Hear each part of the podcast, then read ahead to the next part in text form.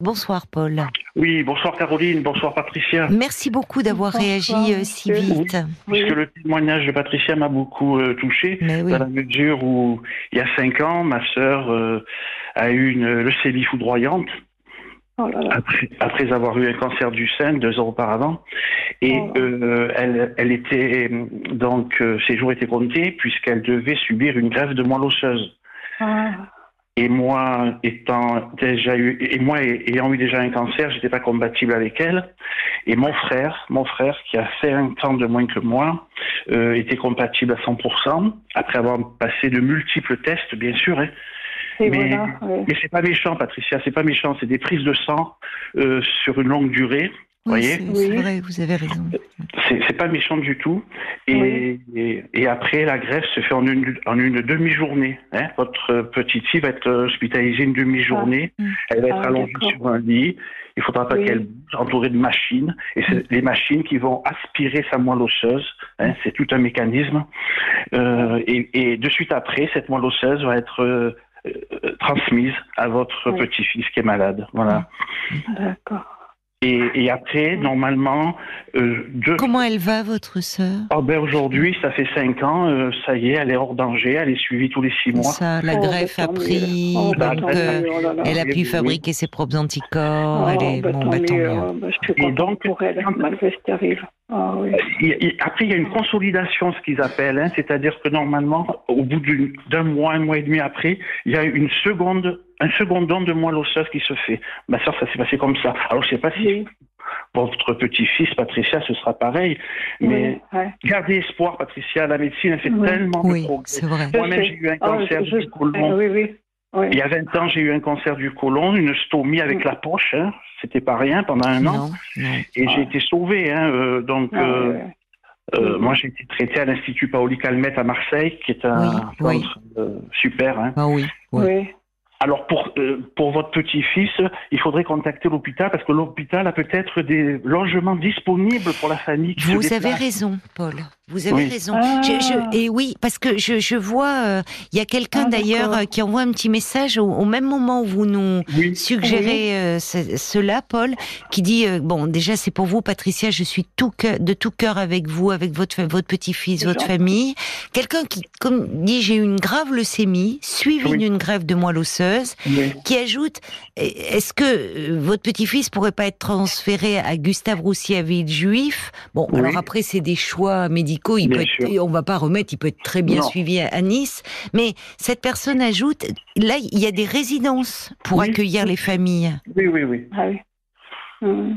Et d'ailleurs, euh, euh, quand on y pense, je me demande si les, la collecte, les pièces jaunes, est-ce que ça contribue pas aussi, Oui, euh, vous savez, pour les hôpitaux, à justement créer des centres pour Oui, euh, oui, oui, vous pour avez raison, accueillir? euh, Caroline, parce Ben qu'à oui. Marseille, à la Timone, euh, la- euh, à côté de la Timone, il y a un bâtiment attenant à l'hôpital. Oui. C'est pour accueillir les, les- la famille éloignée Et de voilà. malades. Ah oui. Et voilà. Parce Et que voilà. lui, il est, su- il est suivi au centre La Cassagne de Nice. Je ne sais Oui, pas si connais. ça vous dit. Oui, oui. Oui, vous connaissez Oui, oui, oui. Ils ont ils ont l'air bien aussi. euh, J'y suis allée une fois, ils ont l'air bien.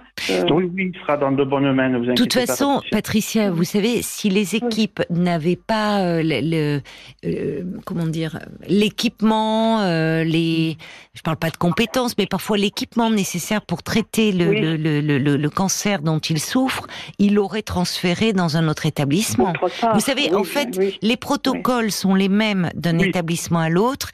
Les, ils communiquent beaucoup Oui, entre CHU, centre hospitalier universitaire. Ils communiquent même avec l'étranger. Les équipes, elles sont en contact avec les États-Unis. Oui. Avec, c'est-à-dire que tout ce qui est nouveaux protocoles, nouvelles, nouvelles thérapies innovantes, tout ce qui est trait aux, aux thérapies géniques, les cellules souches, ils communiquent dans le monde entier. Dès que vous Ouais, voyez donc donc en fait si vraiment euh, il n'était pas euh, compétent pour soigner votre petit-fils euh, Oui, il le pas. bah, oui, bien sûr, oui, bien oui, sûr. oui, oui, oui, mais c'est vrai que voyez merci beaucoup Paul déjà parce que Oh, c'est bah, gentil, monsieur, c'est gentil, oui.